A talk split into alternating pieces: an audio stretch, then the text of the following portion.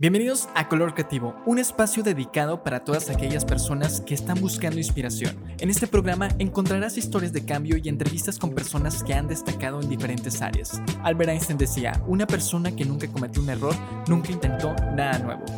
Comenzamos. Bienvenidos a un nuevo episodio de Color Creativo. En esta ocasión traemos a una persona que forma parte del equipo también de Todo Que Ver. Se acaba de integrar en esta temporada y ella es Cristi Sesma. Detrás de micrófonos me estaba comentando que pues hace demasiado deporte, que también tiene una página que ahorita nos va a estar contando un poquito de, eso, pero bienvenida en Color Creativo. Gracias, muchas gracias.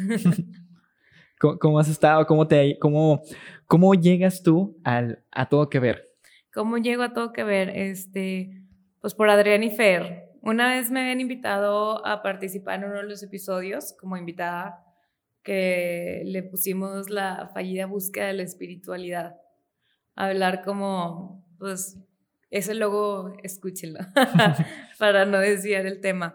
Pero de ahí llegué y nos la pasamos súper bien. Después me invitaron a otro a participar porque alguien, Isabel, mi prima, creo no iba a estar.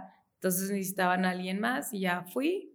Y este año me invitaron ya oficialmente a, ser parte del equipo. Oye, pero qué, cómo te sentiste? Porque a muchas personas, las personas que vienen aquí, hasta a, mí me da pena a veces este, toda la cuestión de ser el rompehielo, de conocer personas que pues no, nunca habías visto o nunca habías platicado, al momento que te dicen, oye, ya vamos a grabar, al momento que te pones un micrófono y luces, ¿cómo tú te sentiste en esta nueva experiencia que, que apenas estás viviendo? Fíjate que, qué buena pregunta, creo que son cosas que a mí nunca me pasaron por la cabeza. Yo creo que por el hecho de que todo es atrás de una pantalla, no estoy tanto pensando en quién me está escuchando, qué están pensando, qué están opinando, si les está gustando o no. Yo voy y grabo. Digo, obviamente soy consciente y trato de cuidar a veces mis palabras y hay veces que sigo algo y luego pienso de que me la mamé, no mames. de que edítenlo, quítenlo. Este, el hecho, yo creo, de no ver como público las otras caras hace que me dé menos pena a mí conocer gente nueva mm, me gusta, me gusta escuchar historias, me gusta escuchar gente que tenga cosas que aportar. Realmente es que todo el mundo tiene algo que aportar de una manera o de otra. Entonces siento que eso siempre está bien divertido.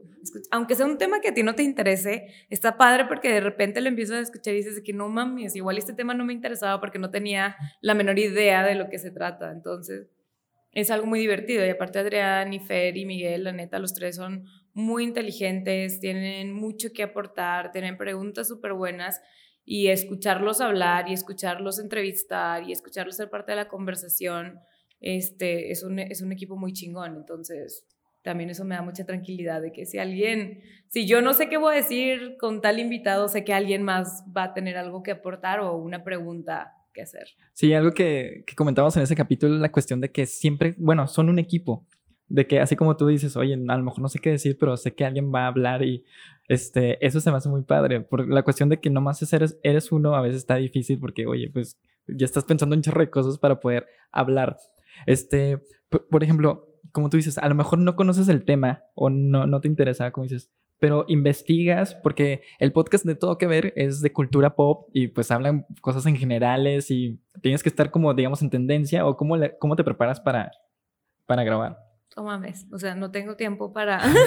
y siempre, siempre ya estando grabando es cuando me arrepiento de que, fuck.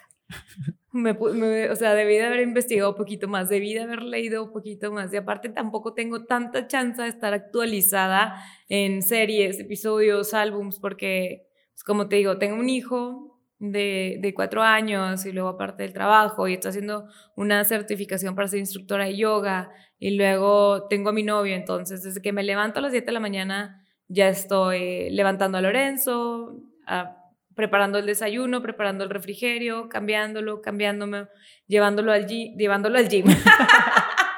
Y de chiquito ya estás poniendo mamado. Obvio, no te creas. Llevándolo al colegio, lo dejo al colegio, me voy al gimnasio. Llego a mi casa, me hago desayunar, lavo, recojo todas las cosas que tengo que, que recoger, me voy a las consultas, y luego regreso por él, llego, o sea, estoy así, llego, hago de comer, limpio todo, lo preparo, nos vamos a sus clases, pues siempre tiene clases de 4 a 5, 6 de la tarde. regreso, si yo ya voy a hacer yoga o algo así, cuando regreso otra vez con él, ya lo estoy bañando, lo estoy durmiendo, llega mi novio, y a las 10 y media yo ya estoy que ya me quiero dormir. Entonces, sí, muchas veces pienso así que, fuck, cuando ya cuando veo la tele ya no quiero ver nada complicado. Ahorita estamos viendo Gossip Girl. Girl, no lo puedo pronunciar. La chica indiscreta. lo estamos viendo, lo empezamos a ver hace como dos meses. De que, ay, hay que volverla a ver. Porque es una serie bien pendeja. Pero divertida. Ya vamos de que en, en el episodio 5. Entonces, cuando empiezo a grabar, sí digo que fuck. O sea, lo único que he visto es Gossip. ¿Qué voy a decir? Es una serie de hace 10 años. Oye, ¿y luego a qué hora graban? Porque, pues, todo lo que acabas de contar, no tienes tiempo. Cuando grabamos, normalmente grabamos como a las 8 de la noche, un día a la semana. Entonces. ¿Te organizas? Sí, de que alguien me pueda ayudar a bañar a Lorenzo, a darle de cenar y ya igual yo lo acuesto saliendo. Entonces ahí es cuando grabo, pero te digo que la verdad también muchas veces, aunque no tengas algo que aportar de cultura pop, digo, como la cultura pop creo que es algo muy cercano al ser humano, o sea, a la vida normal, al día a día. Entonces, sí, siempre hay algo, o sea, siempre hay algo que como experiencia tenemos con lo que nos podemos identificar. Y también, al final de cuentas, lo padre de un podcast es que vas a aprender de la gente y preguntas siempre van a sobrar. Y sobre todo, pues, como lo he comentado, el podcast, pues es un aprendizaje. Así como tú, tú, dices, siempre vamos a estar aprendiendo cosas diferentes, estamos escuchando a las demás personas porque nos ayuda a salirnos de esa rutinita que nosotros decimos, ah, pues esto lo acabo de leer, pero otra persona ya sabe más de ese tema y te va a ayudar mucho más a que tú crezca, crezca tu conocimiento. Ándale, eso es lo chingón. Y aparte yo soy muy Géminis. o sea, me gusta mucho saber de todo, pero realmente creo que a mi parecer no, no profundizo tanto. Este, con esto me refiero a que agarro muchos temas de interés y entras mucho en un tema, pero entre más entras en el tema te das cuenta que hay más profundo y más profundo y más profundo. Entonces cada tema se, se hace un pozo enorme que si nada más te quedas en ese te pesca y es tu único tema de conversación. Entonces yo creo que la mayoría me quedo por más afuera y luego en vez de yo estar investigando y así me gusta conocer gente que sepa y que haga sus aportes y que me cuente para no engancharme nada más en un tema. Te digo, tengo muchos, muchos intereses diferentes entre sí y siempre he sido muy así. Sí, ahorita me estabas comentando también de que ahorita tu interés un poco más grande es el deporte o el ejercicio, porque me estabas comentando que, que vas dos veces. Eso tú lo dijiste. o sea, dijiste que que vas dos veces al gimnasio de, de vez en cuando. Y yo te dije, wow, es, es, mucho, pero dijiste que, o sea, ¿cómo es eso que tú, tú vives o por qué las dos veces al gimnasio? Yo no siento tanto que yo haga tanto ejercicio. Ni, este, para mí el ejercicio es como, no se te olvida comer, no se te olvida moverte. Es, es parte fundamental de mi vida. Es si voy de viaje, tengo que hacer ejercicio, aunque sea una hora al día. Aquí lo que yo empecé a hacer ejercicio, ay no, quién sabe. Bueno, de chiquita iba al ballet. Okay. Toda la vida iba al ballet, luego me fui a estudiar un año fuera y cuando regresé tenía como 15, 16 años y es justo el momento donde empiezas a aprender a usar puntas.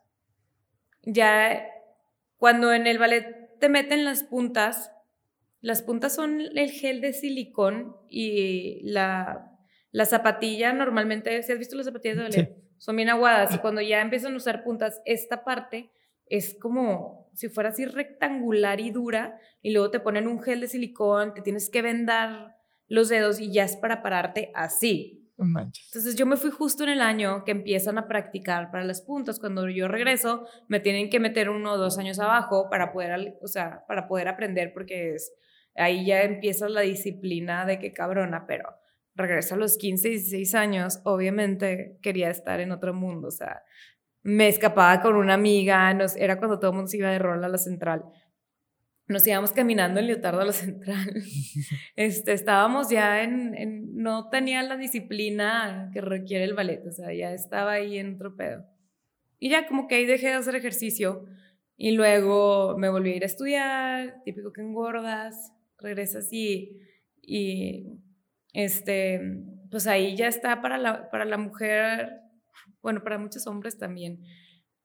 Es, y sobre todo a esa edad, ahí ya como 18 años, el, la importancia en el peso y en el físico y en autoestima.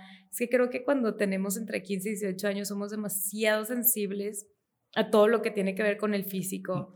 Y aparte estamos apenas desarrollando la seguridad de nosotros mismos. O, no sé si apenas, porque pues, la seguridad la desarrollas desde que eres muy chiquito, pero creo que, bueno, la mía era ahí muy frágil. Entonces, ahí yo ya tuve, yo había tenido ahí varios problemas de, pues, de bulimia, de anorexia, de todo eso. Y empecé a hacer otra vez ejercicio y ahí me metí ya, pero sin saber, o sea, sin tener conocimiento de que nada más voy a correr 10 horas seguidas, como que todo lo que piensas que te hace enflacar. Eh, y entré a varios gimnasios. Entré a un gimnasio, me acuerdo de los de las máquinas, esas que que se movían como que el view shaker. Ah, ya, sí, sí, sí. No, no era view shaker. Como el tipo que, sí, el que te paras y nomás te mueves y ya según eso tú bajas de peso y te tonificas, ¿no? Sí. Entré a un gimnasio que había eso y caminadoras. Una amiga me lo, la que era mi mejor amiga en ese entonces, de que lo descubrió, de que vamos. Y yo de que sí, a huevo. Digo mucho de qué. de que vamos, y yo sí, a huevo X, ya empezamos a ir, íbamos a ir de lunes a viernes y fue como que cuando volví a empezar a hacer ejercicio. Te digo que antes, como nada más quería enflacar, me ponía a correr 10 horas. Que nada más regresas a estudiar y enflacas. No sé, no sé qué tenga ahí el metabolismo de las mujeres que todas las que se van engordan y todos los hombres se enflacan. Y llegan y es al revés. Y nos metimos y un día ya fuimos como a las 4 de la tarde y empezaron, yo creo que ya querían meter más cosas al gimnasio y empezaron a dar unas clases de yoga. Me metí ahí a la clase y tenía, no me acuerdo si 16, 17 años. Me metí a la clase y wow, cambió mi vida. Ahí ya me empecé a meter muy... ¿Qué sentiste? Por ejemplo, sé que el yoga pues es difícil y es mucha concentración, ¿no? Yo no, como que típico que escuchabas yoga, yoga aquí, yoga acá y así. Y entramos por eso, como no sé, me encantó. No sé si es porque toda la vida había hecho ballet, que tenía la habilidad de que se me daban las cosas muy fácil en, en cuestión de la flexibilidad. Pero no fue eso lo que me gustó. Yo creo que en primera era un ejercicio completamente diferente a todo el que había practicado toda la vida. No es tan estricto. No quiero usar la palabra disciplina, pero más bien me refiero a no es tan estricto, es mucho de casi casi estás meditando mientras estás haciendo el ejercicio, meditando nada más conectándote con tu cuerpo, es aprender a... No estás compitiendo con el de al lado, de que mira cómo yo sí puedo levantar la pierna y tú no, ni siquiera te importa el de al lado, estás concentrado en el tapete y si volteas a ver el de al lado es porque no te sabes una postura y quieres ver cómo es. Así, era un mundo completamente diferente, un mundo silencioso, de estar en paz, Puede ser difícil si quieres hacer cosas para las que tu cuerpo no está preparado, pero realmente no debe de ser. O sea, el yoga no es una, no es una, mm, bueno, ejercicio, no quiere decir ejercicio, no es un ejercicio difícil, porque es un ejercicio multinivel.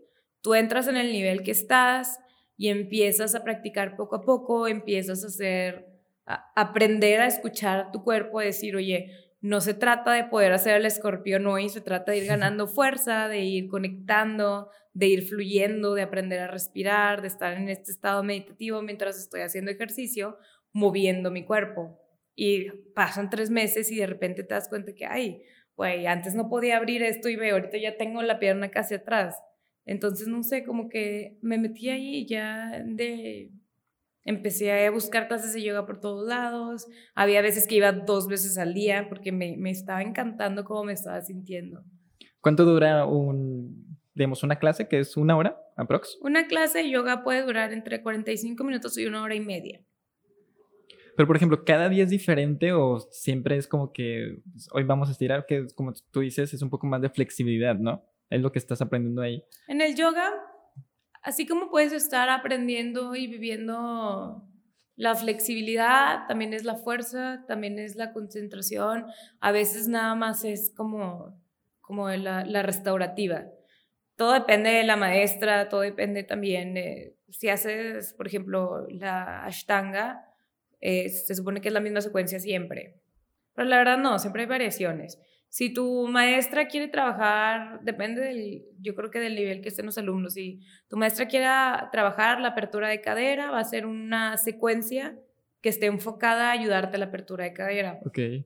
Si quiere trabajar en una postura pico, toda la clase, una postura pico sería, por ejemplo, el parado de antebrazos.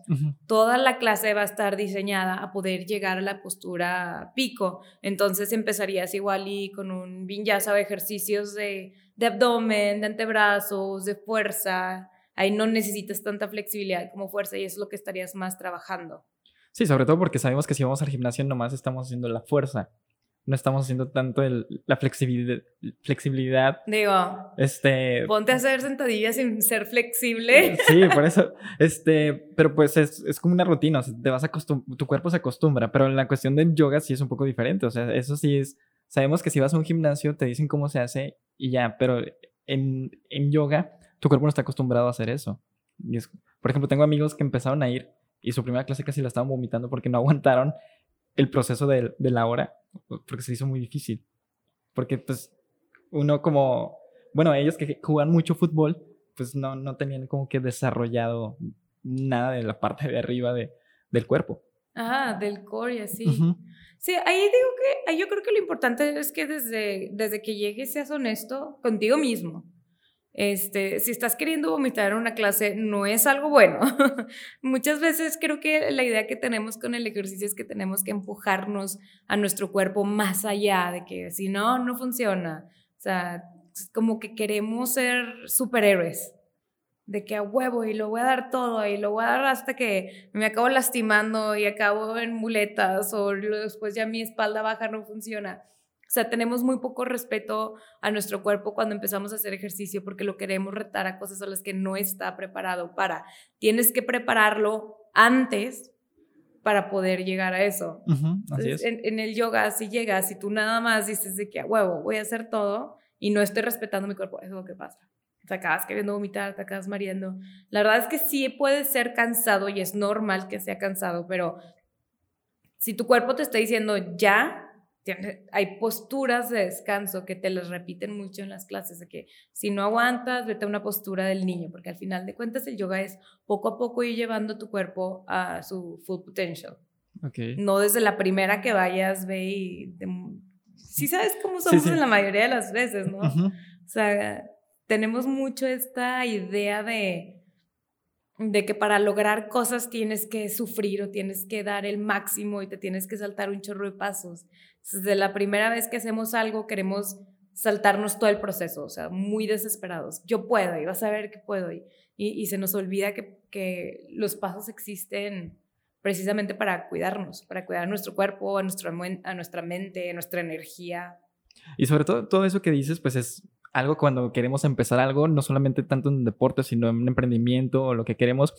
¿Qué pasa si te sale eso a la primera? Pues te emocionas, ¿no? Y crees que todo te va a salir, seguir saliendo bien. Pero no, ¿qué pasa si luego nos equivocamos? Pues a lo mejor ya te agüitas y ya no lo quieres hacer. El punto es aprender poco a poco y poco a poco vas a ir viendo los resultados, como tú dices. Y esto no es de, este, si no vemos un resultado pronto, tirarnos, sino seguir intentando. Eso es lo que pasa mucho, muchas veces en la cuestión mental de, todo lo que hacemos, que no vemos un resultado rápido. Y lo peor de todo es que como estamos tan concentrados en, en, la meta final a la que estamos aspirando como el resultado, no estamos viendo, dándonos cuenta de todos los resultados. Lo voy a seguir dando en ejemplos del yoga, pero tocando este tema que se me hace importante. Pues, sobre todo como por ejemplo cuando vas a emprender, como dices, si a la primera tienes éxito y la segunda cosa pasa algo y ya no, entonces dices de que no, entonces esto no es para mí o no me está saliendo, pero no te das, estás dando cuenta de que para llegar allá vas teniendo poquitos éxitos chiquitos, a veces fracasos, a veces éxitos, pero estar dándonos cuenta de que hay cosas que, que también significan éxito. O sea, igual la primera vez que grabaste un episodio y te escucharon 10.000 personas y la segunda 500, dices, no, no mames, o sea, ya voy en decadencia. No, no es cierto, o sea, te están escuchando 500 personas. Como la primera te fue tan bien, esas 500 ya no te estás dando cuenta que sigue siendo éxito. Exacto. Y, y, porque de esas 500 igual iban a empezar a jalar otra vez a las personas. Estamos tan acostumbrados a, a, medir el voy a hacer la parada de cabeza y si no me sale, entonces todo esto que ahorita en lo que estoy avanzando, ¿qué significa? este, creo que eso es algo importante en reconocer cuando estamos haciendo algo nuevo, en irnos, en irnos por pasos despacitos, en en decir, antes de poder hacer el parado de cabeza, voy a trabajar a que mi abdomen sea más fuerte, a que mis brazos tengan más fuerza, a que mi cadera tenga más flexibilidad, para que cuando llegue ahí llegue de una manera más natural y que no me salga el parado de cabeza por pura casualidad la primera, pero con la postura horrible, sin la fuerza en el abdomen y acabe lastimándome el cuello y la espalda y luego ya no pueda practicar como por seis meses Exacto. por estar todo jodido. Sí, porque te brincaste todo porque pues, lo hiciste mal. O sea, y también el punto es ponerte metas. Por ejemplo, pues, tu meta era el parado de cabeza. ¿Cómo se hace? Ok, primero tienes que trabajar esto, y luego esto, y luego esto. O sea, buscar siempre ese sueño o esa meta y estar poco a poco constante con prueba y error, prueba y error hasta que tú llegues ahí. Eso es lo que es lo más importante que tenemos que hacer. O sea, si nos brincamos los procesos, si brincamos todo y no tenemos más que esa meta, pues no sabemos que nos vamos a rendir muy rápido. Sí, está padre llegar a tener esa meta grande. Lo voy a volver a poner con ese ejemplo. O sea, la meta grande de él para de cabeza. Bueno, entonces, ¿qué tengo que hacer antes de llegar a esa meta? Pues hay metas más chiquitas. Y también tener la idea de que cuando algo no funciona, aprender a soltar. O sea, si ya vi que le estoy echando mil ganas a esto una y otra vez y otra vez y otra vez, en vez de estar obsesionándome más con esa idea, es soltar. O sea, porque a veces también creo que es muy difícil soltar. Así como hay veces que la gente se rinde luego, luego la primera de que, ay no, ya, esto no me está saliendo, ya no lo quiero, bye. También hay gente que es todo lo contrario, que me va a salir porque me va a salir y me va a salir y me estás ferreando y hay un chingo de oportunidades, de otras cosas que te están llegando y no las estás viendo porque estás súper nublado en algo que evidentemente ya tienes que soltar. También creo que es algo que yo he aprendido mucho en el yoga. Cuando te aferras mucho a algo es más difícil que te salga, es más difícil obtenerlo. Es más, en cosas de la vida, ¿te ha pasado que se te pierde algo y estás todo el día buscándolo y no lo encuentras y cuando dices que ya, de repente, me pasó con un reloj en Florencia que me habían regalado mis papás. Cuando vivía ahí de estudiante, ya no, o sea, desde que me levanté como unas cinco horas, mi rumillo como locas hasta en la basura buscando, esperas hasta que dije que, ¿sabes qué? O sea, si se tenía que perder, se perdió, ya no pasa nada. Ya, ya lo voy a dejar ir. Y de repente agarré un Kleenex y estaba dentro de mi caja de Kleenex. no manches. Entonces, ya, siempre que se me pierde algo, aplico esa. Y se me pierden muchas cosas y siempre las encuentro cuando dejo de buscarlas. No manches. Sí, así como tú dices, también aprender a soltar, pues es muy difícil. Este, eso pasa mucho con las relaciones, que nos aferramos mucho a algo que pues ya no es ahí, ¿no? O sea, cuando, y vemos que hay otras oportunidades, como tú dices, que no tomamos en cuenta por aferrarnos mucho a algo y pues a veces está en otro lado, así como el ejemplo que acabas de dar, lo, de los, lo del reloj. Ahora sí vamos a llegar, ¿cómo inicia ese color gris? Este, ¿Cómo llegaste tú a ser la persona que eres en este momento? Al final del episodio vas a decir cuál fue el color que elegiste, pero cuéntanos quién es Cristi Sesma, cómo llegó el ballet a, a tu vida, este, contaste ahorita un pedacito que tuviste procesos en cuestión de salud, que yo también viví algo así de eso, pero cuéntanos quién es Cristi Sesma. Me encanta la pregunta de que, quién es Cristi Sesma. pues al ballet llegué porque mi mamá me metió de Ah, no te creas, fíjate. Una vez, este, no me acuerdo cómo, me estaba viendo mi mamá y se da cuenta que tengo una pierna más larga que la otra que yo creo que es algo normal en toda la gente. Pero luego que no sé qué me pasaba en la cadera y así me lleva al doctor, total, resulta que tengo escoliosis. La escoliosis es una desviación en la columna. Yo la tengo en la parte de arriba, o sea, hay unos que nada más la tienen en la parte de abajo, unos en la parte de arriba, yo la tengo en ese. En la parte de arriba tengo una parte de la desviación y en la parte de abajo otra, muy leves, no son de necesitar de operarse ni nada. La primera vez me habían dado plantillas porque pensaban que era algo que era de las piernas, luego ya se dieron cuenta que era la espalda y le dijo el doctor de que Ay, métale al ballet, el ballet es súper bueno para fortalecer piernas, porque lo que te recomiendan mucho cuando tienes escoliosis es que fortalezcas el abdomen y la espalda para evitar, o sea, pues si no tienes esos músculos fortalecidos, yo creo que es más fácil, no sé, hay, que, hay que lo expliques a un doctor. pero para fortalecer. Entonces ahí fue cuando entré al ballet. Este, pero estaba muy chiquita. Eh, y me encantó el ballet. Siempre me, siempre me gustó mucho. Nunca fue de que, ay, yo sí me defino como una bailarina. No era ni de las mejores ni con interés de voy a ser bailarina cuando crezca. Nada más era una actividad que hacía como cuando te meten al tenis, a natación, de chiquito. Y siempre me gustó, me gustó mucho. Este, digo, no sabría decir que eso me define como crisis esma, ¿verdad? O sea, crisis esma, yo creo que acaban de, de, ser todas las vivencias y experiencias que tengo en la vida. Eh, soy, yo me considero que soy una mezcla de la gente que conozco, los libros que escucho, la música que escucho, las personas a las que admiro, este, las cosas que he probado, las veces que me he equivocado, las veces que me ha ido súper bien en algo que no me imagino. Eh, normalmente eh, no, es que, bueno, también creo que todos somos contradicciones, porque te iba a decir, yo no soy tan intensa, soy mucho dejar ir las cosas ir, pero también soy muy intensa.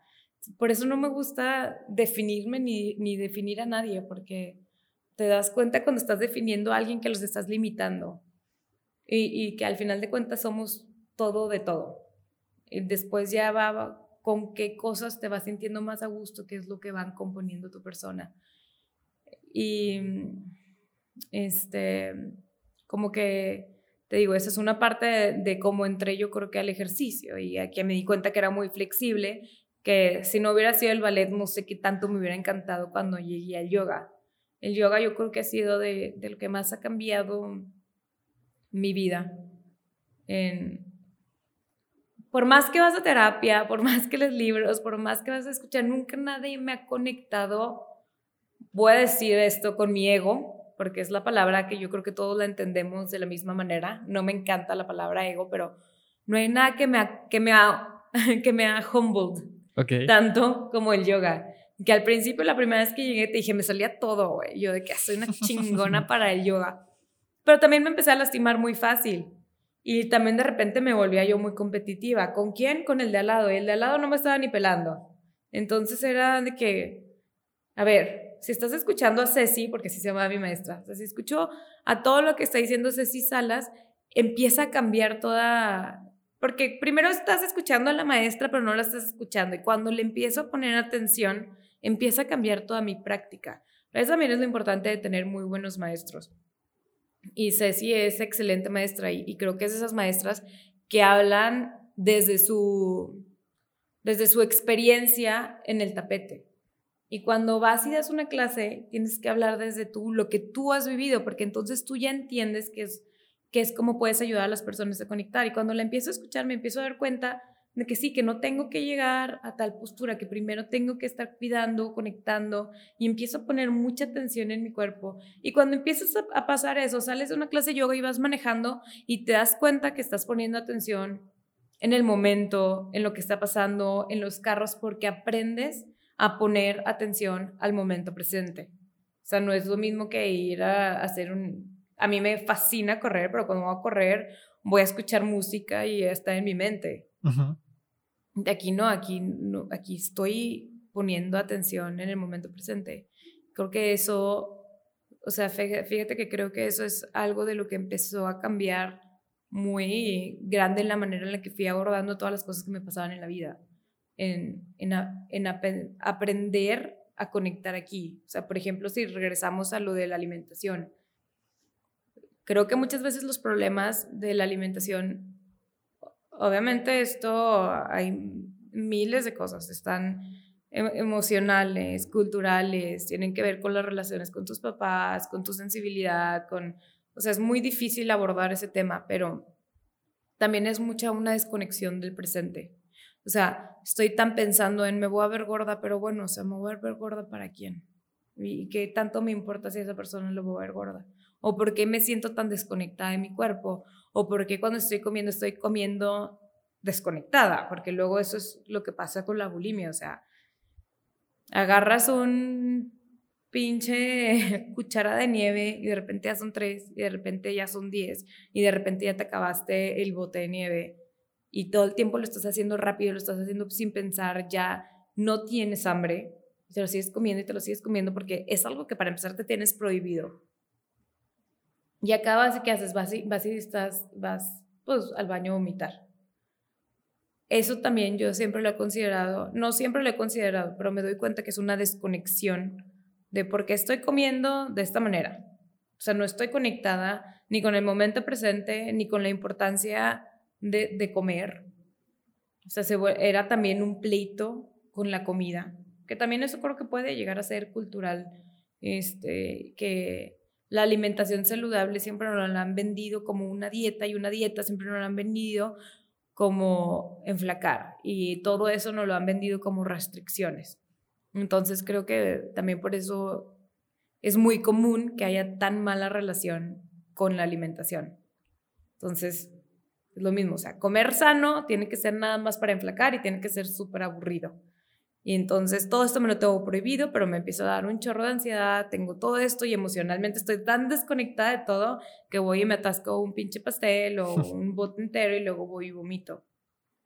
Por ejemplo, algo muy importante que dijiste que pues es un plan alimenticio, es saber comer. Una cosa es este, una dieta que todo el mundo piensa que dieta es para bajar de peso, pero no, pues sobre todo es un plan alimenticio para que tú aprendas cómo comer y tener, sentirte bien con tu propio cuerpo. Porque así como dices, te da ansiedad porque tienes antojo de esto y esto y te lo comes. Y tú, como tú dijiste, no, pues ya perdí este, esa dieta que tenía en la semana y ya, empiezo la próxima semana y pues todo se va alejando y ese es el problema que tenemos todos. O sea, no digo que solamente uno todos porque decimos, esto pasa mucho en diciembre.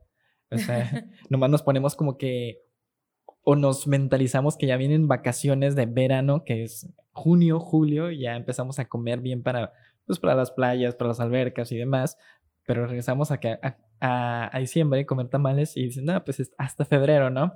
Que pase la rosca de reyes en enero y luego en febrero todavía son los tamales y hasta marzo ya empiezas como que otra vez a, a cuidarte. Yo creo que eso es algo también muy cultural. Este, muy cultural y de historia. Cuando empieza la Segunda Guerra Mundial, creo, antes de la, no me acuerdo si es la Segunda Guerra Mundial, no te quiero mentiras, antes de eso era más común que las mujeres no trabajaran y eran comidas más caseras, había menos industrialización, menos comercialización, entonces la comida todavía era mucho más natural.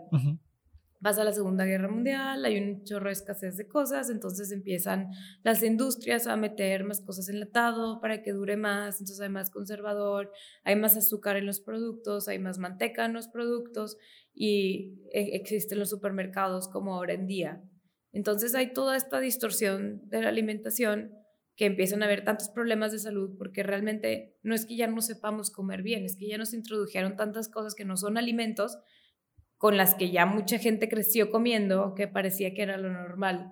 Y empiezan a ver, de hecho también está desarrollado todo eso con problemas emocionales y mentales. Como estamos en tanta escasez de nutrientes, porque ya nadie está consumiendo y parece estúpido decir que, nos, que tenemos que aprender a comer, porque la verdad es que ya no sabemos comer. Entonces, todo esto, ay, ¿a qué venía? Porque, porque te, lo, te lo dije. O sea, por el tema que me estabas diciendo de que la, importancia de comer bien. Entonces, al mismo tiempo que pasa esto, nos están dando todas estas dietas entonces, cuando alguien quiere enseñarte a comer bien, ya lo tenemos tan vinculado a dietas para enflacar, pero las dietas para enflacar también no siempre son saludables.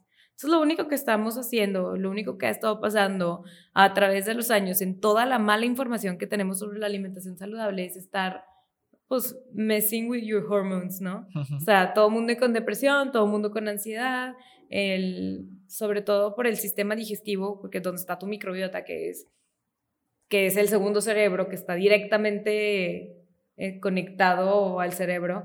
O sea, no, nos está alimentando y aquí es donde se crean la serotonina, la dopamina, todas estas hormonas que necesitamos para ser feliz, pues ya no está funcionando igual. O sea, también es un problema de raíz que, que no es tanto como, como que hay de repente todo el mundo está enfermo, de repente todo el mundo tenemos problemas mentales. Pues sí, güey, ya nadie está comiendo lo que necesitamos comer, o sea, ya nadie está comiendo de la tierra, ya nadie está comiendo productos naturales, nos estamos dopando de medicinas todo el tiempo. Obviamente es lógico que esté pasando lo que ahorita está pasando. Sí, este, todo eso, pues tienen razón.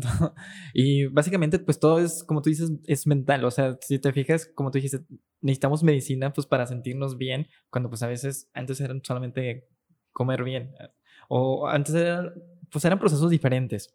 Y a nosotros siempre nos gusta como que el peligro en cuestión de, si vas a comer una ensalada, no, siempre necesitas tú ponerle ranch o barbecue y pues ya se arruinó la ensalada. Pero porque nos gusta agregarle ese tipo de cosas y ya no es como que pues saludable, ¿no? Así es como me lo, vi en una, en una conferencia que hacía, pues el ser humano, este, bueno, nuestra, nuestro cerebro ahorita ya no es como que, como antes, de que, oye, tienes que comer esto, así como las mamás que decían, oye, pues tienes que comer esto porque es lo único que hay, y pues sí te obligaban a comer eso y era bueno en ese entonces. Ahorita pues ya pues ya todos comen en la calle, ya todos comen gancitos, como tú dices, si, si nos sentimos tristes, pues queremos un postre, si estamos felices, pues también queremos un postre. Y, Así yo, pero con el vino.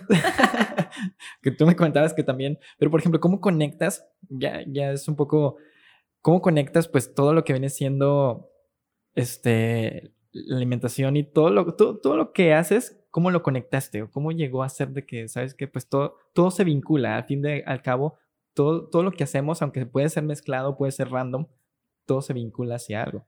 Empiezo este, ahí con el yoga y con el ejercicio y al mismo tiempo con todos los problemas de bulimia, anorexia, bla, bla, bla.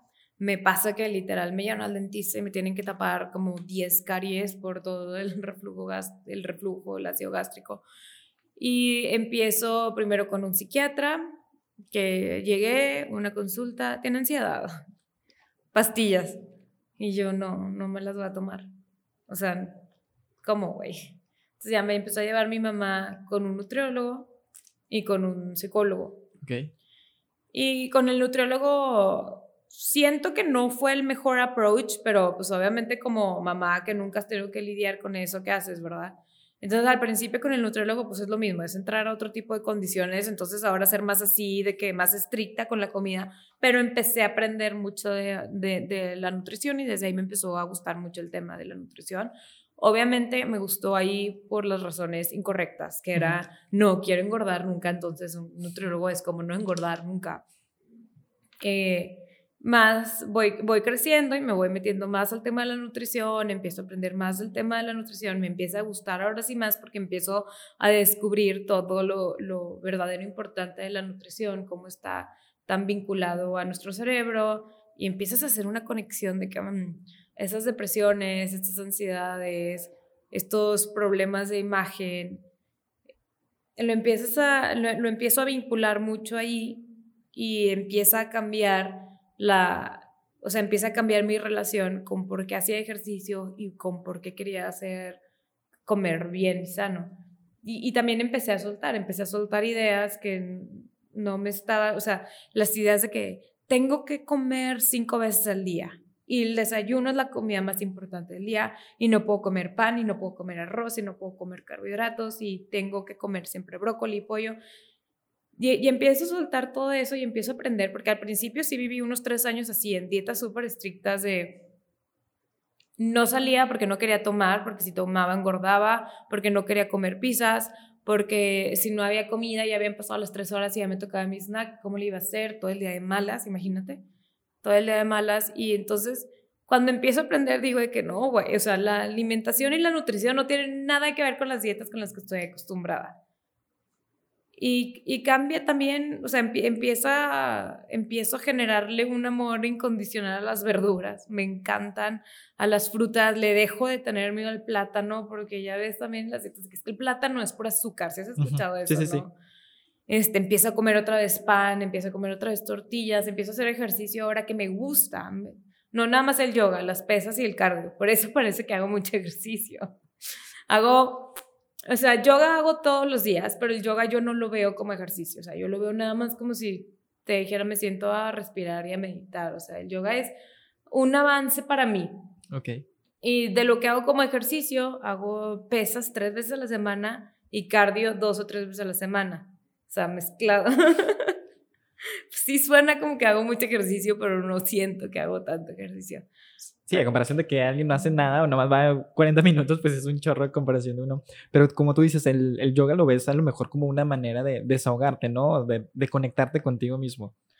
El yoga te voy a decir algo que ahorita que lo pensé se me hace súper cursi y, y me di repele, pero es como un baile, o sea, el yoga es, como un baile me refiero a que cuando estás bailando te sientes de que, ay, fluyes, fluyes con un tipo de ritmo así. El yoga tiene ritmo, te lo juro por medio que tiene ritmo. Entonces, estás haciendo un vinyasa, la vinyasa es la secuencia donde estás de arriba, abajo y, y nada más estás fluyendo y flotando. Entonces, es como un movimiento que al mismo tiempo lo estás trabajando con la respiración. Si es un, o sea, si es trabajo físico, pero yo yo no lo siento. O sea, yo puedo llegar ahorita a poner mi tapete y no sentir que voy a hacer ejercicio. Ok. Pero, por ejemplo, bueno, eso te ayuda mucho en cuestión de un, un, problema que puedas llegar a tener, ya respiras y lo tomas ya con otra, de otra manera, ¿no? O a comparación de cualquier persona, o eso me refiero también conmigo, que si tienes un problema, lo primero que haces es, pues, te exaltas, ¿no? Porque no, no estás respirando, no estás analizando y solamente estás, y como tú dices, no analizas el presente.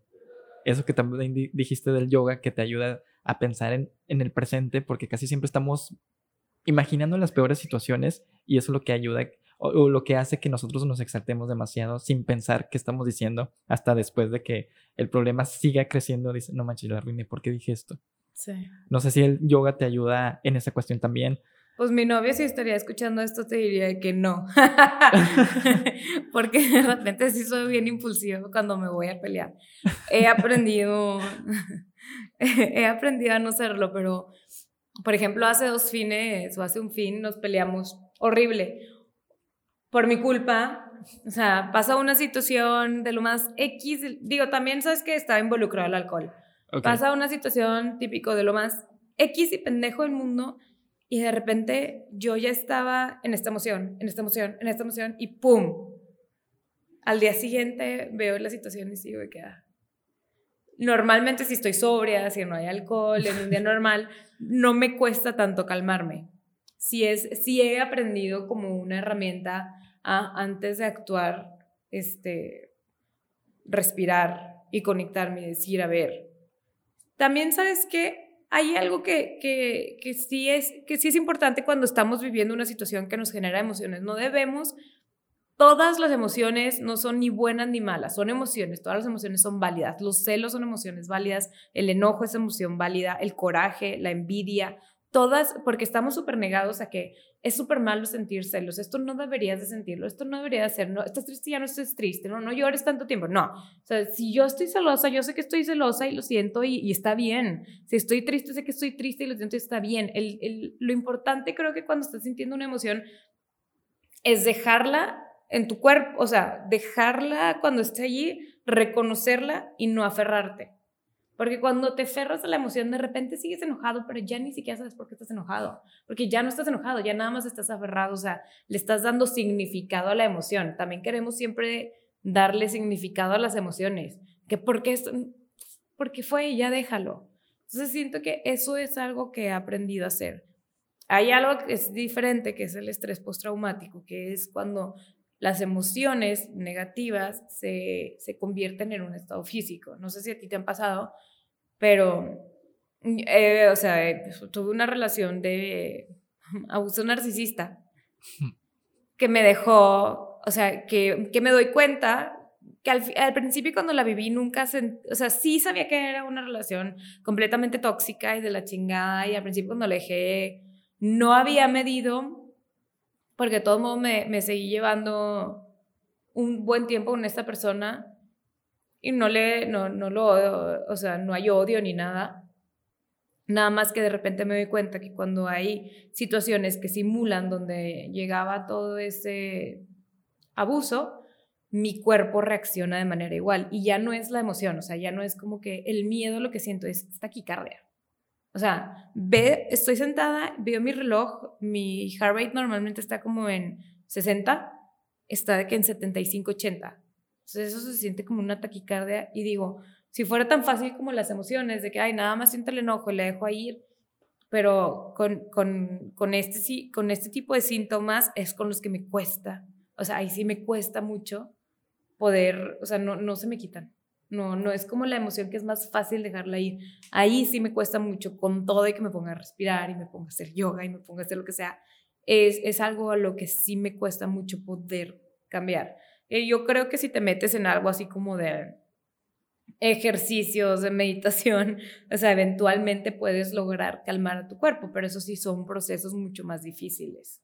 Lo de las otras emociones, parecen ser difíciles cuando no lo has trabajado, pero ya una vez que empiezas a entender, que te das cuenta de las reglas de cinco minutos, que si tú dejas de pensar en la emoción, o sea, si nada más la aceptas y dejas de pensar, de repente ya no está. Entre más piensas y más te aferras, más se queda. Por eso se te olvida que estás, se te olvida por qué, pero sigues enojado. No, de hecho, pues sí, tienes razón porque eso pasa mucho en las, bueno, en cuestión de peleas, que es un poco más, este, digamos que general, un poco más seguido este tipo de cosas. La cuestión de que seguimos enojados y llega un punto que, oye, ¿por qué? Tú por dentro, oye, ¿por qué me enojé? Este, pero pues sigues, eh, como tú dices, te aferras al problema. Te haces el enojado y ya estás, se te había olvidado todo. Sí, te aferras a la emoción, porque el enojo se siente horrible y el coraje se siente horrible y los celos se sienten horrible y, te, y, y se siente horrible y te da coraje el que la otra persona entre comillas, aparentemente es la que te hizo sentir eso. Y la otra persona está Entonces le guardas el rencor a la otra persona. Y, es, ah, y, es, y es por eso, es, es por querer, querer darle significado a todas las emociones, querer culpar a los demás por cómo estamos viviendo nuestras emociones. Entonces, sí, todo esto ha sido, más o menos, te digo, un proceso que se ha ido así dando de la mano entre cómo el yoga me ayudó a cambiar esta perspectiva. Obviamente, siento que luego pensamos que alguien que hace yoga es esta persona toda zen, pacífica, sabia, y no es cierto, güey. O sea, nada que ver. Yo me encanta salir, me encanta tomar, me enojo, me peleo, discuto. Eh, y también tengo toda esta parte donde he aprendido a entender que todas las emociones que me pasan son válidas, a concentrarme en el momento. También eh, al mismo tiempo que voy aprendiendo de la alimentación, va cambiando toda esta construcción. Entonces, siento que todo esto ha sido parte de lo que me ayuda hoy a entender a que cuando estoy mal, no me importa. O sea, no de que quiero estar mal, pero si estoy mal, me gusta estar mal, me gusta saber que tengo la capacidad de sentir todo esto, vivir todo esto y que es un momento que me doy para mí que hoy soy un genio en la chingada, pues bueno, y voy a hacer cosas que me ayuden en ese nivel para no tener que estar arruinándole la vida a los demás. hoy estoy súper feliz y, o sea, ahorita cuando estoy mal, que la gente luego, luego te quiere venir de que, ¿qué hago? ¿Qué hago? Nada, güey. Nada más estoy mal. Tú has estado mal mil veces, no pasa nada. Nada más estoy muy triste. Tú has estado triste mil veces, no pasa nada. Vuelves a estar bien. Entonces, soy feliz aunque esté triste, soy feliz aunque estoy enojada. O sea, nada más estoy o sea, empiezas a ver o, valorar la vida desde otra perspectiva, creo. Sí, este, y sobre todo porque, pues ya lo dejas pasar, ¿no? Es un aprendizaje, es un proceso que todos vivimos, no es de que a, fuerzas te tienes que aferrar a, a, estar bien, porque como tú dices, hay que externar las cosas, primero pues aprenderlas desde lo más dentro, qué significa todo esto, y luego ya, este, pues prepararte, o sea, no o no, así como tú dices, no externarlo así todos de golpe y esto pasa. Esos son sentimientos que nosotros tenemos y muchas veces no lo guardamos, que es lo que provoca que em, empiece un poco más este, la, ansiedad o te pueda entrar como un poco de depresión porque no sabes cómo tratarla. De eso se trata todo, todo esto. Pero algo que tengo la duda, por ejemplo, ¿cuándo te das cuenta de dejar la bulimia y este, atrás? Por ejemplo, te cuento un poco de mí lo conté una vez en un episodio, yo, yo también tuve bulimia cuatro años. Este, y mi familia se empezó a enterar. O sea, yo, uno piensa que pues nadie se da cuenta, ¿verdad? Claro. Pero se empieza a enterar, nadie me dice nada. O sea, mi mamá la mejor manera de decirle, yo no le puedo ayudar, es decirle a mis amigos, oye, está haciendo esto y esto. Y, y ya ves preocupación de, pues, de más personas y ya quieren ayudarte, pero pues tú estás, tú nomás dices que sí y, y lo sigues haciendo. Cuando iba, llegaba de, de la escuela, pues necesitaba la computadora y, yo no tenía computadora, se la pedí a mi mamá, me, me prestaba su computadora. Cuando la abría, había pues una imagen pues muy triste o catastrófica, que ¿has visto el video de la morsa? Mm, sí. Bueno, ese yo no pude ver ese video porque a mí me da mucho miedo, pero cuando yo abrí la computadora era una persona vomitando así ya súper delgada y todo y decía, pues esto te va a llevar a la muerte y pues eso entró como al mismo tiempo un trauma y dije, wow, sí, se ve muy impactante. Y yo salgo de esto a partir de ver a mi familia mal, más que nada a mi mamá. Un 10 de mayo, este, digo, ya no lo voy a hacer. Pero me aferré un chorro, me sentí mal. Sabemos que cuando tienes bulimia, pues, siempre te sientes lleno, o sea, te quieres seguir comiendo, pero llega un punto que te sientes lleno y necesitas sacarlo. Y decir, oye, pues puedo seguir comiendo, porque como que ya sacaste eso que tenías. Pero todo el día, ese 10 de mayo, me sentí súper mal en, físicamente, mentalmente, pues dije, ya, ya, no lo, ya no lo voy a hacer.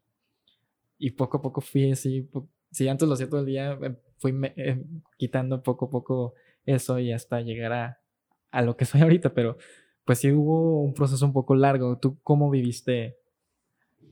Aprendí a lidiar con mis emociones de manera diferente. Yo creo que eso sería la manera, pero empecé cuando tenía unos 13, 14 años. Este, cuando tenía 15, 16 ya desayunaba, vomitaba, comía un snack, vomitaba, comía, vomitaba, si comía otra cosa, vomitaba, sonaba, vomitaba, vomitaba en restaurantes, vomitaba en casa de mis amigos, vomitaba en el colegio, vomitaba en todos lados. O sea, ya estaba todo quemada. Ahí, pues me asustaron obviamente con todas las cosas físicas que me podían pasar y me empezó a dar miedo de que puedo hacerle todo eso a mi cuerpo, de que yo sola, no, no mames. Entonces, lo que pasa es que a mí nada más me muta a, a, a por ejemplo, a dejar de comer ahora ya no voy a comer esto, ya no voy a comer lo otro, y eso me dura otros 3, 4 años, 5 años, 6 años, donde ya estoy muy obsesionada con las dietas y, y en, o no voy a comer nada de esto, y si como, voy a levantarme al día siguiente, o sea, a meter mi cuerpo a otro tipo de estrés al que no tiene que vivir, de voy a correr dos horas y voy a hacer esto y, en cómo ir, este, ¿cómo, cómo, qué palabra sería? o sea, en pues sí, bueno, eso. Si como entonces al día si ya comí horrible, como ya no vomitar, o igual y laxarme, o entonces al día siguiente no voy a comer nada y aparte voy a hacer un chingo de ejercicio. Entonces empiezo a hacer todo eso. Me duró años. Empecé como en los 13, 14, no te puedo decir que sea una situación porque creo que tiene que ver con un chingo de factores. O sea, no es nada más con, con cómo te sientes físicamente. O sea, no es yo siempre trato de explicar esto un chorro de veces, de mil maneras, de que no es, no es algo superficial, no tiene que ver realmente con, con la imagen y porque quieres el cuerpo de tal.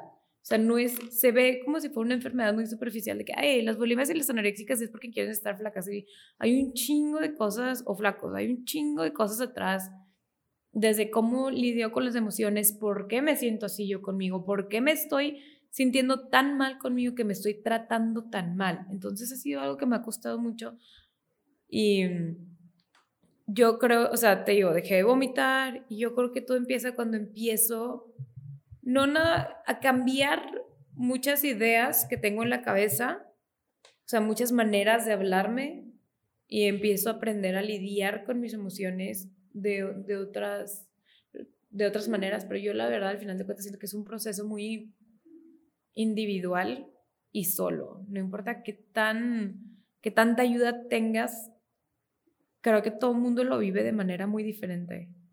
Este, o sea, mi mamá súper metida, siempre en psicólogos, o igual y también no, no me tocó a mí cruzar con, con gente muy preparada en el tema, lamentablemente. Ahorita yo ya sigo varias cuentas en Instagram que digo de que, wow, o sea, si yo hubiera coincidido con ella cuando tenía 15 años, qué chingón.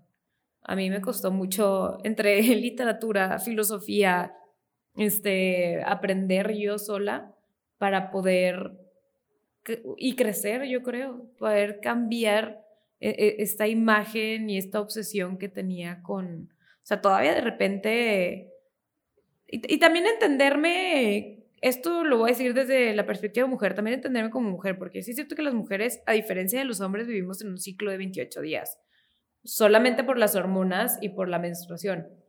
Yo ahorita cuando ya sé que me estoy empezando a sentir con todos esos problemas de autoimagen, te lo juro que no mame, que en cinco días de repente voy al baño y me está bajando. Es que, ah". Entonces ya empiezo a reconocer, hoy por qué me estoy sintiendo así, hoy por qué me estoy viendo así. Bueno, entonces esos días le voy a dar importancia a otras cosas, le voy a dar importancia a otras cosas que me gustan un chorro, no a cómo pienso que me debería de ver. Y así. Sí, no, este, pues como tú dices, cada quien pues lo vive de una perspectiva diferente, este, cada quien pues sale adelante de una manera diferente. Este, por ejemplo, lo mío empieza a través de bullying. Yo estaba en primaria, mm, que pues es lo típico, ¿no? O sea, yo cuando haces el proceso secundaria, que ya empiezas así como que ya ligue, ya te empiezan a gustar, este, pues ya te sientes como que atraído hacia una chava o chavo, pues es como que empieza como que los cambios físicos y es cuando inició todo la cuestión mía. Y, ya llega un punto así como los, cuando eres, ya estás en universidad o pero porque que ya llega así como, vuelves a ser como un niño, o sea, ya te vale cómo te ves, o sea, llega un punto, pues así soy, así ya, así ya después de todo este tiempo, pues ya fue cuando lo viví. Yo nunca he ido a un psicólogo, bueno, sí, fui a un psicólogo este, tres veces. No, no más yo siempre digo que no más fui tres veces. Yo sí lo recomiendo porque la mayoría de las personas invitadas van o han ido a un psicólogo y les ayudan. Todos necesitamos ser escuchados. Por eso el podcast ayuda mucho a esto de que las personas tengan una voz, que los escuchen. Y yo fui tres veces por la cuestión de que dije, oye, ya me aburrí de decir lo mismo. O sea, yo fui, yo, yo fui más por una cuestión de relación y siempre decía lo mismo. Y la pregunta que me hacían era, ¿y por qué lo haces? Pues no sé, pero por, volvemos a lo mismo, nos aferramos a algo. Claro. No, no, no sabemos soltar, que es lo que has contado en este episodio. Ahora sí que vamos a llevar una dinámica. ¿A ti te gustan las rutinas? Porque la cuestión de vivir una rutina, eh, como comentaste el yoga, pues eh, a veces los jueves es hacer esto. pero fíjate que no tengo rutinas, pero sí. ¿En serio? O sea, ¿te gusta salirte de, la rutina? No, no me gusta. No. Entre sí y no. Para mí es muy importante tener una estructura. Ok. Pues realmente con un hijo es muy difícil tener rutina, entonces he aprendido a acomodarme más bien. Por ejemplo, me costó mucho porque yo era muy rutinaria. ¿En serio? Sabemos que salirnos de nuestra rutina pues nos ayuda demasiado en la cuestión de que, oye, pues que nos aprendemos a lidiar con algún problema o con cualquier situación. Por ejemplo, creo es que... tener las cosas bajo control. Ajá. Saber reaccionar bajo cualquier... Por ejemplo, cuando tuviste un hijo, pues no... Eres mamá primeriza, bueno, con tu... Con tu sí al tener un hijo, pues no estabas acostumbrado, no sabías qué tanto iba a pasar, este, y por ejemplo, si se cae, o sea, tú te asustas y sabemos que, oye, pues a lo mejor no pasó nada, pero son muchas emociones que pasan igual. Así que vamos a hacer una dinámica en donde tú vas a sacar cinco papelitos de esa taza roja y si quieres ir mencionándolos de uno por uno. Cinco papelitos, ¿verdad? Ajá. Ok.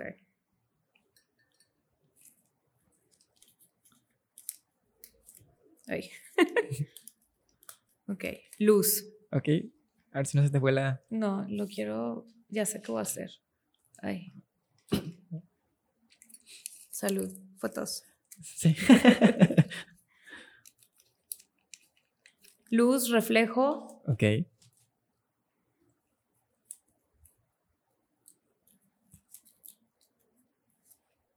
¿Dice vaca? Sí. Ok, luz, reflejo, vaca. Familia. Y el último, voy a agarrar un chiquito porque creo que he agarrado todos los grandes.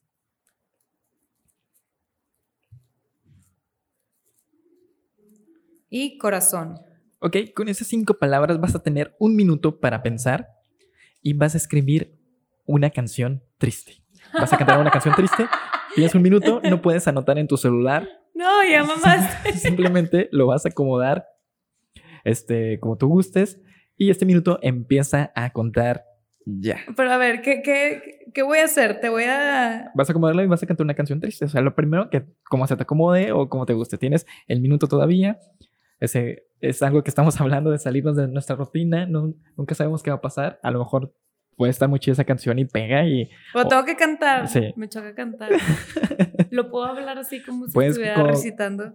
Como que le, con que le des una tonada. Aquí el punto es hacerte hacer cosas que tú no estás acostumbrada a hacer. Tienes 30 segundos todavía. No mames, no he pensado nada. 20 segundos. y puedo meter más palabras. ¿o Sí, no? sí, no, no, no te limites a solamente cinco palabras porque pues sabemos que es difícil, pero le vas, puedes agregar lo que quieras. Chingada, hubiera escuchado bien el podcast. 10 segundos. Ok. Y esto dice en 5, 4, 3, 2 y 1. No, no, me, me vas a matar, güey. El corazón de una vaca es el reflejo de la luz en mi familia. Así de rápido. Es mi poema. Da- dale una tonadita. Ah, Ya lo dijiste, lo dijiste súper bien. ya se me olvidó. Aunque dije, el corazón de una vaca. Ajá. Es que me soy la persona menos entonada del mundo. El corazón de una vaca. Si quieres, nomás pégate ahorita al micro. Ah, el corazón de una vaca Ajá. es el reflejo de luz en mi familia. Es que aparte, ¿sabes qué? Se me hace bonito porque el corazón de una vaca se me hace un animal muy, muy noble. Eso es muy noble y muy sagrado. Sí. Las vacas sabías que tienen mejores amigos. ¿Mejores amigos? No, no sabía. Las vacas son de los pocos animales que tienen mejores amigos porque los ayuda a bajar los niveles de ansiedad. No manches. Son animales súper nobles. Wow. Pues cuando vi lo de esto dije que, ay, pues qué bonito que algo así te refleje, ¿no? Sobre todo sobre tu familia, o sea, no sé, pero no puedo cantar. Bueno. ¿Cómo- Espero no decepcionarte, perdón. Lo hiciste bien. ¿Cómo te sentiste en esta dinámica? No pensé nada. Estaba todo el tiempo. Este, fíjate que no funciono en creatividad bajo presión. Ok. Lo hiciste bien. Gracias. O sea, son cinco palabras random. Cinco palabras que no tienen nada que ver. Cinco palabras que tienen que ver con la historia que acabas de contar. Mm. Todo lo que dijiste ahorita en la reflexión de las vacas es- fue algo que tú dijiste ahorita en el capítulo. O- sea, Oye, fíjate, espérate, perdón por interrumpirte, pero Ajá. justo antes de que cortaras para entrar a esta parte de la dinámica, o sea, justo te iba a decir, te- o sea, te quería interrumpir para decirte que algo que después de que platicaste lo del bullying y así, algo que también creo que yo era súper importante era la, la conexión de las amistades. O sea, de lo que te iba a decir ahí, de que algo de lo que más ha influido también en mi, en mi cambio de aceptación a mí misma ha sido el encontrar buenas amistades. O sea, no de que me hayan hecho cambiar mi manera de pensar, bla, bla, bla, sino en que cuando tienes muy, muy, muy buenas amistades, aprendes a quererte a ti también de manera diferente. Entonces, me gustó ahorita que me salió con las vacas. Y sobre todo, ahora sí se complementa un poco más a todo lo que tiene sentido, Ujú. a toda tu historia. Este, de eso Ay, se me trata. encanta. Porque uno, como tú dijiste, este, a veces pensamos con el inconsciente y el inconsciente es lo mismo que nos trae y relaciona a todo lo que nosotros estamos hablando o pensando en el momento. De eso se trata esta dinámica. Y ahora sí, para terminar, este, ¿cuál fue el color que elegiste? ¿Por qué lo elegiste? ¿O cuando lo usas? ¿O qué te hace sentir ese color? Este, No digo, está- el, digo el color nada más así. sí, ¿o? sí, nomás di el color. Era como un verde pastel, ¿no? Sí. No sé describir muy bien el color. Fíjate que cuando me dijiste que escogí un color, traté de cerrar los ojos y de ver qué color me venía en la cabeza, porque hace poquito me había venido un, moda- un morado en una meditación y no me llegó el morado. O sea, esta vez que me dijiste y vi ese verde y nada más me, me dio un sentido de... Lo vi me, me hizo pensar en, en paz, en estabilidad, en, en fluir, caga la, cuando la gente dice la palabra fluir. o sea, no que me cague, pero siento que es una palabra que ha sido usada tanto que se le ha perdido el significado, pero, o sea, como que la vi, nada más pensé así, en agua, en tranquilidad. Y dije, ah, este, este color me está gustando, me está haciendo sentir estable, normal. No, no, no estable, tranquila. Y sobre todo porque tiene mucho en relación a las emociones, que es lo que te ha definido todo este episodio. O sea, cada uno tiene su propio color. Este, hay gente que ha venido y dice, ¿sabes qué? Pues yo quiero el negro, yo quiero el gris, porque es lo que los hace sentir en el momento, porque no sabes, por ejemplo, en la cuestión cuando me hablaron del gris, es que no sé dónde estoy. O sea, mm. sé que el gris es un inicio, pero sé, a lo mejor sigo estando en el mismo lugar. He pasado por cosas, pero sí me siento en el mismo lugar. Tú hablas de emociones que pues te ayudan a profundizar un poco la cuestión del por qué el color. Y como tú dices, lo sientes. No a fuerza nos tenemos que casar a un color porque pues, pues no. Al día de mañana, como tú dices, te puedes pintar a un rojo, a un azul, porque es el sentimiento. Y cada día, pues, o cada cuestión de tiempo nos vamos a estar coloreando. No siempre nos define un solo color. Sí. Ahora sí, este, si quieres dar un mensaje para aquellas personas que te están viendo o que te están escuchando, estaba pensando que ya va a salir mi hijo del colegio. ya la desde que se iba a llegar por él. Este, yo creo que igual y eh, mensajes, yo creo que todos tenemos miles que dar siempre, ¿no? Aprendes algo nuevo y lo quieres compartir con el mundo, pero ahorita me voy a, a quedar con confiar, confiar y dejar ir. O sea, si estás queriendo hacer algo y por más ganas que le estás echando y estás intentándolo de mil maneras, dejar, dejar ir dejar ir y confiar, o sea, confía en tu corazón, confía en tu capacidad, confía en que si ahorita no se está dando, después puedes voltear a verlo otra vez desde otra perspectiva diferente, desde afuera, o encontrar oportunidades que se te estaban pasando por estar tan aferrado en algo. Puede ser en una relación, en un trabajo, en un emprendimiento, en un ejercicio, en una amistad, en un viaje, en cualquier cosa. Si estás aferrándote mucho, te está quitando energía y no está funcionando, confía y deja ir. Y eso pasó en pandemia. O sea, todos teníamos, queríamos llegar a algo, queríamos hacer algo o estamos acostumbrados a algo. Que pasó la pandemia nos hizo cambiar un chorro de cosas y ver la perspectiva, agradecer que estamos aquí, agradecer a las personas que tenemos, a nuestros amigos, a nuestra familia y sobre todo a los más cercanos. Ahora sí, si quieres pasar tus redes sociales para que te puedan encontrar, también para que encuentren el, este, lo que estás haciendo. Ajá. Lo, tengo que, lo tengo que leer, güey, porque en todo que ver siempre digo, Cristi Sesma, no me acuerdo con Y o con I, con I latina y me regañan. Mi Instagram es Cristi Sesma con I latina y mi Twitter es Cristi Sesma con Y. También tu proyecto. Tengo una página donde hablo de, de la alimentación. la verdad es que ya llevo mucho tiempo que no, que no estoy activa ahí, pero se llama radix.bienestar integral.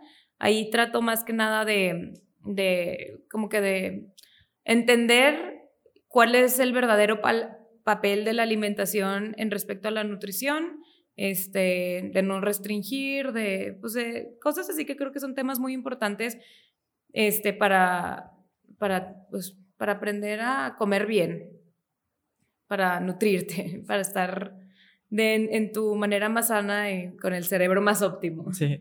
Y sobre todo también te pueden escuchar en todo que ver en el podcast en esta tercera temporada. También hay capítulos, como tú dijiste, que te fuiste invitada y ahora es parte del elenco. Así es. Así que en esta ocasión. Todo que ver podcast. Todo que ver podcast. Ellos hasta tienen su página web, están en todos lados y qué fregón. Ese es un podcast que cuando vino Fer le dije, wow, qué chido, han logrado muchas cosas y, y felicidades. Qué padre que se abran muchas puertas, que sean de los podcasts más escuchados y qué chido, o sea, qué padre poder que ustedes vengan aquí a ser parte de este tipo de colaboraciones de un podcast con un podcast. Ah, Eso también te ayuda mucho.